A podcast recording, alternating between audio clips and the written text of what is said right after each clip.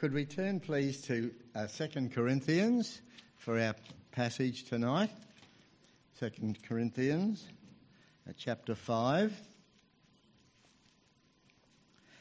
Um, I want to read the verses from 14 to 21, but has anybody got a King James version in front of them? Phil, would you read those verses? I'd prefer them, I want them in, I've got a New King James in front of me, but I, I'd like you to read it. Um, that's from 14 to 21 in 2 Corinthians chapter 5, please. For the love of Christ constraineth us, because we thus judge, that if one died for all, then were all dead. And that he died for all, that they which live should not henceforth live unto themselves, but unto him which died for them and rose again. Wherefore henceforth know we no man after the flesh, yea, though we have known Christ after the flesh, yet now henceforth know we him no more. Therefore, if any man be in Christ, he is a new creature. Old things are passed away. Behold, all things are become new. And all things are of God, who hath reconciled us to himself by Jesus Christ, and hath given to us the ministry of reconciliation, to wit, that God was in Christ, reconciling the world unto himself, not imputing their trespasses unto them, and hath committed unto us the word of reconciliation. Now then, we are ambassadors for Christ, as though God did beseech you by us. We pray you in Christ's stead, be ye reconciled to God. For he hath made him to be sin for us, who knew no sin, that we might be made the righteousness of God in him. Thank you. Uh, the, the words I want us to concentrate on are different in the King James from here. It's henceforth unto him. That little expression, henceforth unto him. When you first start university training, I suppose most courses you're uh, encouraged to think analytically, um, not just descriptively, not just using the language beautifully, but to compartmentalize thinking and um, to segment pieces and see how they fit together. And uh, I think it's important when we look at an issue like this to be analytical in our thinking and look for the component thoughts and ensure that if they're component thoughts from even elsewhere in Scripture, that it fits together beautifully. Uh, I love this this passage, and um, it's almost like a New Year resolution type verse.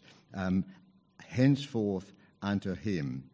I think Paul would have uh, had very much in mind in writing this that moment in time when, for him, old things passed away, when all that academic um, background, that theological expertise, that which had made him such a proud young Pharisee and such a force to be reckoned with in opposing the church, that had passed away and something had transpired. And he employs rather unusual language to describe that spiritual transformation as we um, look at, as we will see when we look into this. Henceforth unto me. Now, I've tried to be, practice what I'm preaching, to, I've tried to be a bit analytical and think of the components that go into that expression. And the first one would be the extinguishing of the old life. This was a man with a reputation. This was a man with a set of achievements. This was a man with status in the community and the religious community, particularly. And he's now mentioning a situation where old things are passing away. He says, We judge thus that if one died for all, then all died. He's speaking about the termination of the natural um, way of doing things. Of course, his natural life is still there. We're still alive when we've come to know the Lord Jesus Christ. But the scripture here is, For the love of Christ constrains us because we judge thus that if one died for all, then all died. And he died for all that those who live should live no longer to themselves, but for him who died for them and rose again.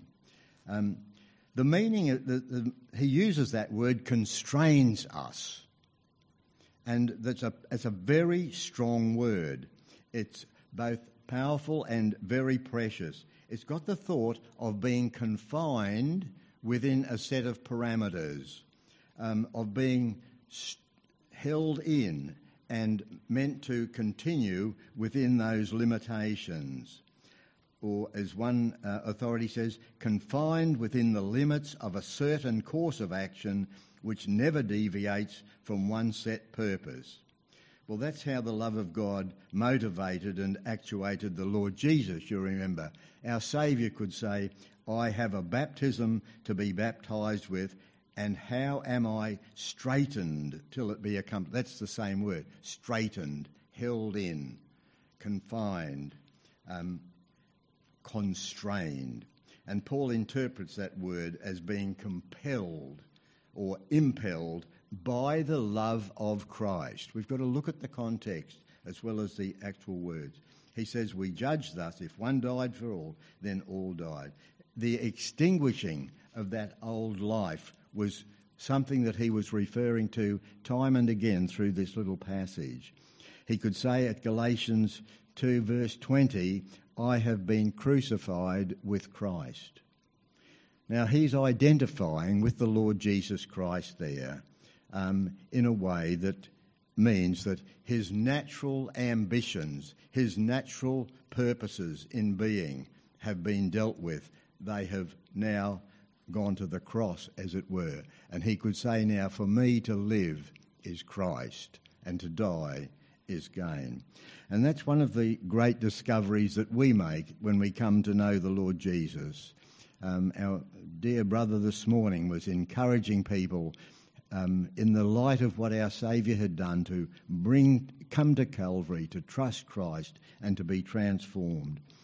And any attempt on our part to return to that old way of life that we had, those old um, patterns of thought, and uh, so on, that is a repu- repudiation, really, of um, our union with Christ in his death. And it's an insult, really, to the Christ who died that we might be saved and delivered from the corrupt um, nature, the corrupt nature of our thought processes, as well as of our actual um, actions.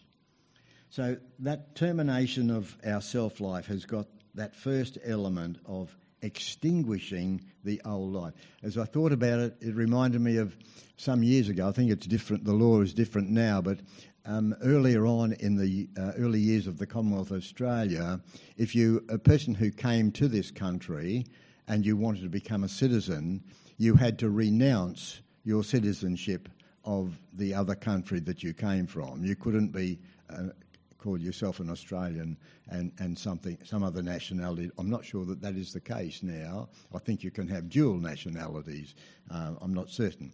But I know that if you want to be a member of the federal parliament, you can't. Remember, we had a couple of, a few um, rather outstanding cases a few years ago where people didn't realise that they had distant linkages with New Zealand or UK or Germany and uh, were thereby, thereby disqualified from the Parliament. Remember um, Mr. Joyce, who's been in the news lately? He was one of those who lost his seat in the Parliament and had to stand again uh, for re-election. And but the point I'm making is, you can't become a member of the Parliament of Australia unless you renounce every other allegiance and the same is the principle behind what, the, what Paul is saying here. There's a termination and extinguishing of our old dependence and our own um, uh, identity as such.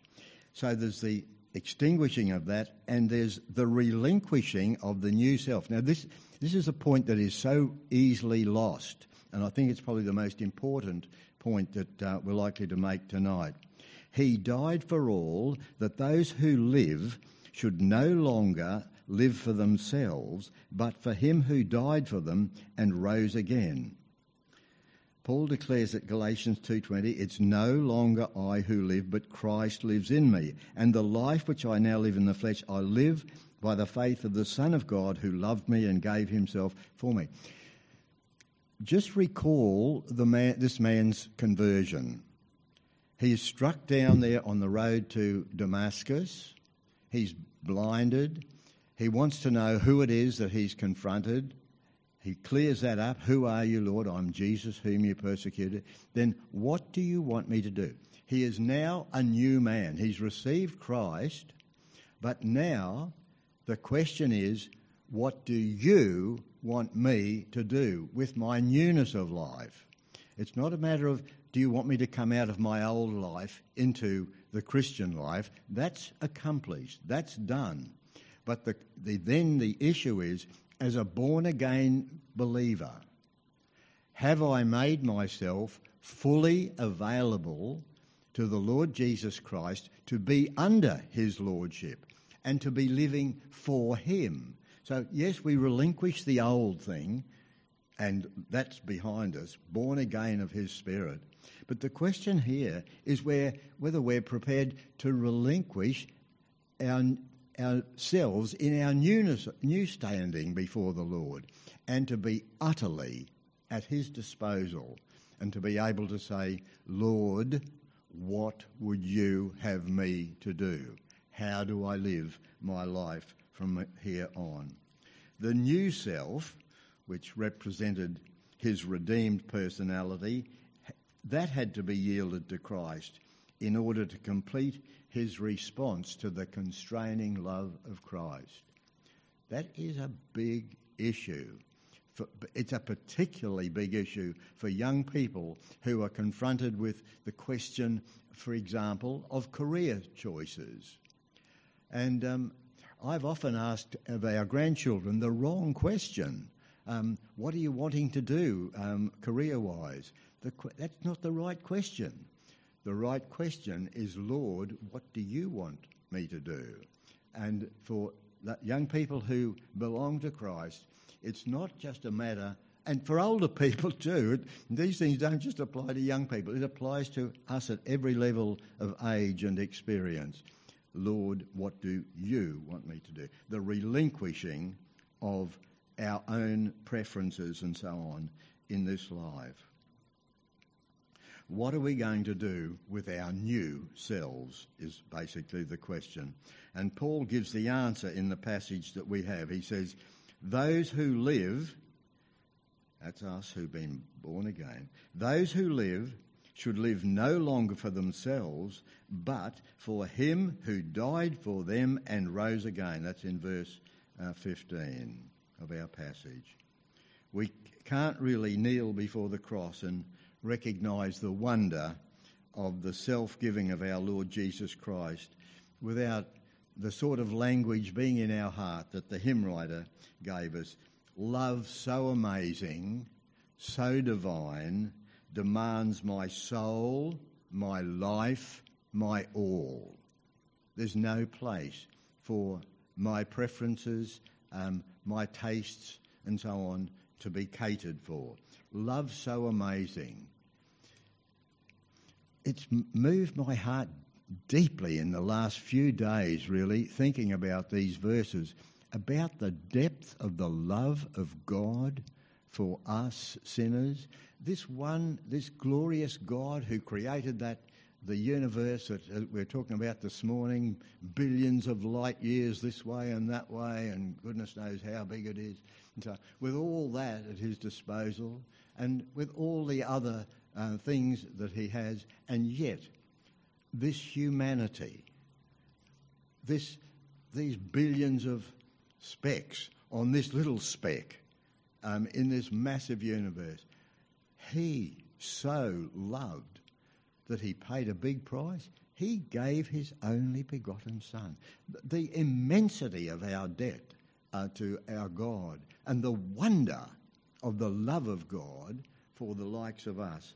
And I love those words of the hymn writer love so amazing, so divine, demands my soul, my life, my all. John Calvin, the great theologian and reformer, came to this point of his life and he looked into the face of his master, and these are his words Lord, I give thee everything, I keep back nothing for myself. Well, this relinquishing element uh, that we're speaking of here, in relinquishing the new self as well as extinguishing the old self, the relinquishing of our new self is picked up beautifully by Calvin in those words I keep back nothing for myself. Well, that's first set of thoughts about the termination of the self life, the old life, and the elements of the new life that we receive. But then we, this leads us into the introduction of the faith life. He goes on, therefore, from now on, we regard no one according to the flesh. Even though we have known Christ according to the flesh, yet now we know him thus no longer. Therefore, if anyone is in Christ, he's a new creation. Old things have passed away. Behold, all things have become new. Paul's showing here his determination to live for Christ rather than for himself, and it finds expression in the life of faith, of trusting him. We can look at the faith life um, as it accepts a new conception of what he is. Therefore, from now on, he says at verse 16, we regard no one according to the flesh. We've got a different set of perspectives about those around us, the needs of those we meet, the um, requirements on out of us um, towards those who we, we come in contact. And Paul had ceased to be a judge of men according to outward appearances. That was now a thing of the past for him. and their circumstances of life, their rank or culture or knowledge or something. The one question that seemed to matter to him was whether a man by his own act and choice had become a creation through the death, a new creation through the death and resurrection of Christ. That was the important um, criterion for him. The strength of his argument, Paul affirmed that even his judgment of Christ had been totally altered. Now, that's an important point too. Uh, for though Paul wouldn't have known the Lord Jesus Christ, um, presumably, as closely as, say, John and Peter and the other apostles would have. But he knew about him. He was a scholar. He knew much about him. But his now his understanding of the place of Christ in his life was not just the great teacher or the miracle worker here. It was the Lord of his life to govern every facet and aspect of it. And the strength of his um, argument is um, underlined by that fact. Even his judgment of the Lord Jesus had been totally altered by what had happened at Calvary. There's also, we say, the faith life accepts then a new conception of man, and the faith life accepts a new creation of man. Therefore, if anyone is in Christ, he is a new creation. Old things have passed away, behold, all things have become new. This is a sort of climax that the apostle reaches, where the regenerating experience that had taken place in his life could take place in other people's lives. It's any man, if any man is in Christ. It's not just, I'm giving you a testimony of what had happened to me. He's not just saying that. He's making this a, base, a foundational teaching of the uh, New Testament church that any, any man, any person coming to Christ becomes a new creation. And God had promised exactly that through Isaiah. We're only looking at these verses um, very recently. The Lord had um, indicated through Isaiah that a day would come when men and women would become new creations in the Lord Jesus. Those words are in Isaiah 43. I'll read them. Isaiah 43:18 Do not remember the former things nor consider the old things of old behold I will do a new thing. This people I have formed for myself. They shall declare my praise. And um, commenting on those words, Professor Roly Tasker um, said this It's true to say each man regenerated by the Spirit of God is a new creation, and a world in which such new creations exist is potentially at least a new world. What he's saying here, what Tasker is saying here, is that newness that the Lord um, brings about in the life of a regenerated man or woman or young person is something that, nat- by in the normal course of events, is going to impact the humanity around. It's something that happens in my life, in your life, but it's expected that there will be flow on effects for the benefit of those around us. So there's, um, the impact here is such that uh, the, the faith life accepts this new creation and this new set of responsibilities. And uh, we're persuaded by the relevance and validity of the gospel to share it and to make it known to others. And that's part of the essential aspects of our Christian faith. It accepts this new concept of man, new creation that the Lord accomplishes in us, and a new set of responsibilities. And a new outlook on life, too. Um, I was reading a thing recently by one outstanding Christian leader, and he was quite extreme in the way he saw things differently after his conversion. But uh, it's made me think about our, it's hymn number 389 in our book, and that hymn writer says, Loved with everlasting love. Um, that's the head of it. Heaven above is softer blue, earth around is sweeter green. Something lives in every hue Christless eyes have never seen. So the, the, the hymn writer here is picking up this thought that the transformation within us uh, even relates to the perceptions of what is around us. We, we see more of the wonders of the grace of God, um, the wonders of His work, even in the natural realm. So it's got that lovely spin off effect.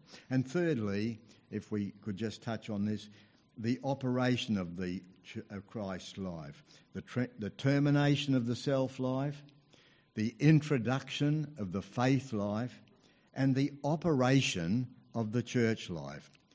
He goes on at verse 18 All things are of God, who has reconciled us to himself through Jesus Christ and has given us the ministry of reconciliation. So when we've had that old life dealt with, when we've been introduced to the faith life, the um, responsibility that comes to us to reach out to the world that is uh, around us and in such need, as our brother was mentioning this morning in his message. There's a world to reach. God was in Christ reconciling the world to himself, not imputing their trespasses to them, and has committed to us the word of reconciliation.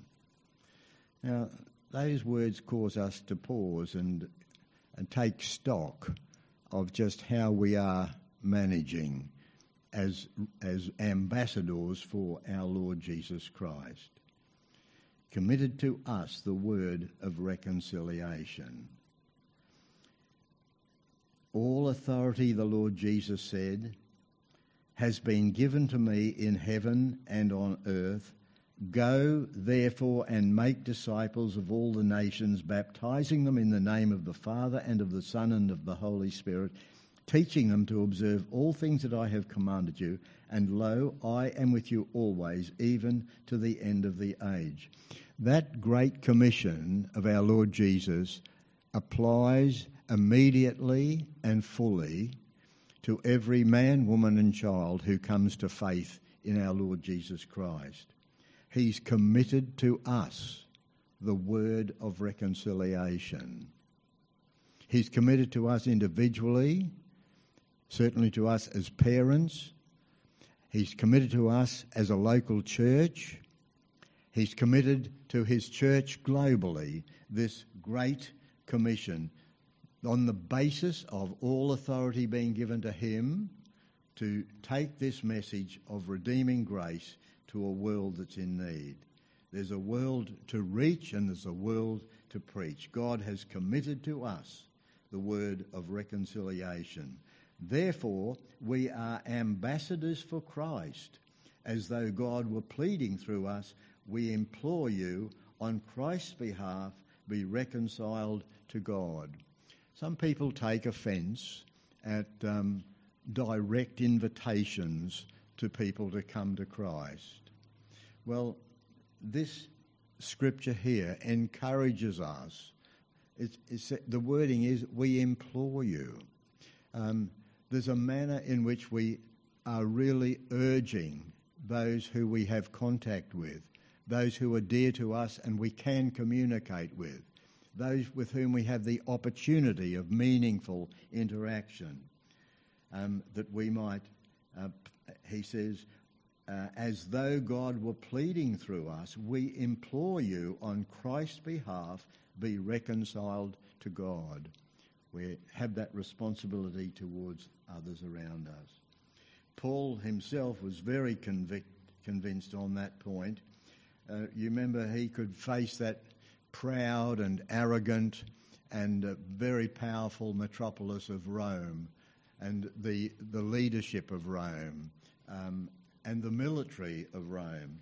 And his words in Romans 1.16, I am not ashamed of the gospel of Christ, for it's the power of God to salvation to everyone who believes, to the Jew first and also to the Greek. It's a message of a Saviour who died and lives and rose again and who reigns now. I'll just give you the words of um, Samuel Zwemer. Um, I've never heard him quoted before, but he must be worth quoting, but because somebody who I, uh, somewhere I read his quote, and I hope it makes sense to you. He says this on this point The man who goes out to change society is an optimist. But the man who goes out to change society without changing the individual is a lunatic we do need to acknowledge and face up to the importance of touching men and women and young people person on person, one at a time, in mass, certainly if we have the opportunity in a congregation, but be ready, be prepared, as Paul wanted Timothy to be, to always be able to give an account of the faith that is within us. Martin Luther on this matter said, and he's quoted uh, by uh, um, author J. de Aubigny, our first object must be to win men's hearts, and for that purpose we must preach the gospel. Today the word will fall into one heart, tomorrow into another, and it will operate to such a purpose as it is sent. God does more by His word alone than you and I and all the world by our united strength, and God lays hold upon the heart, and when the heart is taken, all is won. It's very, very wise words there by, um, by Martin Luther. So we have been constituted as ambassadors for Christ. Lovely word that an ambassador has reason to be proud because he represents his country. You can see the, the ambassador for China, whether he agrees with what he's going to say on behalf of his country, we don't know. You can see the ambassador for Russia, and whether he's convinced of the rightness of what his nation is doing, we don't know. But he proudly stands there as representative of his country and delivers the message that's been entrusted to him as the spokesperson for that nation. It's a very humbling thing, though, because the message is not his own. The message is that of another, the one who rules over him, the government of his nation um, indicates what he's to convey, the policy he's to advocate, the position he's to take on any issue of trade or commerce or whatever it might be. It's the national interest that he. The message that we have, brothers and sisters, is the message of our King. We have been made ambassadors for our Lord Jesus Christ. We don't. There's no pride for us in the sense that I've I've I've got a great message. Well, I have got a great message, but it's my it's our Lord's message, and that's why the apostle could say, "I'm not ashamed of the gospel of Christ. It's the power of God unto salvation." And that's the message that the world around us is in need of. We have been constituted as ambassadors. Authority, yes, representing the king, the one who said, All authority is given unto me, go you therefore, and humility, because we are spokesmen on behalf of our king. We are not delivering something that is of our own making.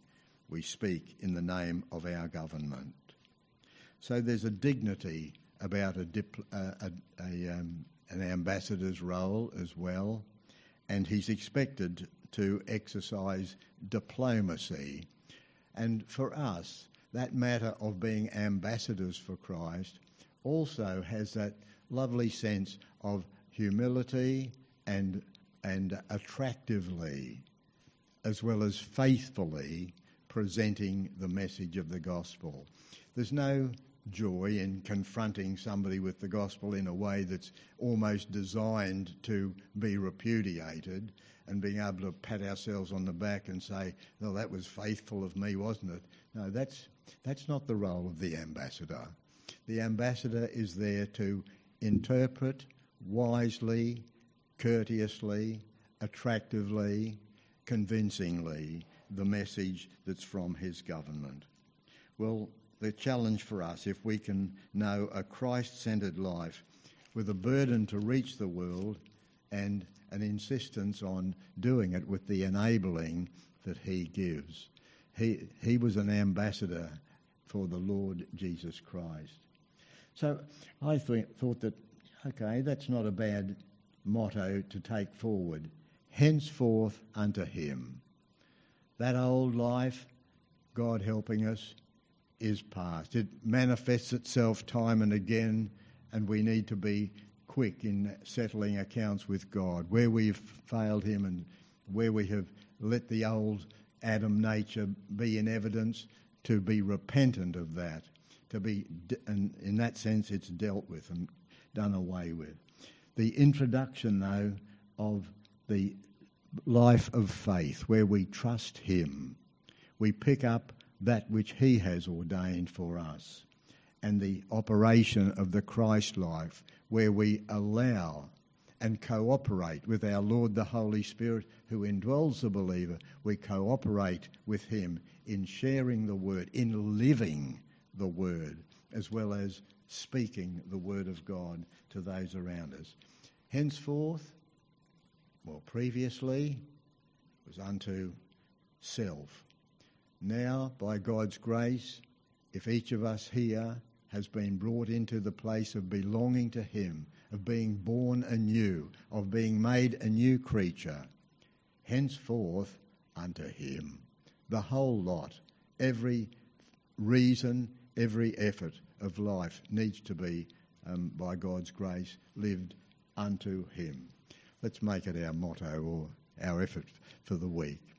Father, we do want to thank you for your precious word. We thank you for the lovely, um, succinct reasoning that lies behind the apostles' words there.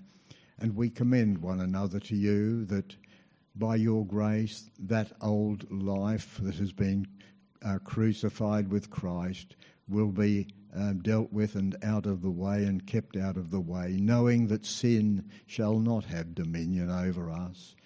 We pray that by your grace and enabling, we will be surrendered to you, even in our newness of life, that we will be surrendered to the will of God and that we'll be those who become ambassadors for you with this message of full and free salvation for men and women and young people that we have contact with. So help us, Lord, as we go into this week, as we go into the unknown future, that we might be those who walk circumspectly, not as fools, but as wise, redeeming the time, for the days are evil. So we commend ourselves to you and pray that you'll take us forward in the fullness of your blessing tonight and into the uh, future for Jesus' sake. Amen.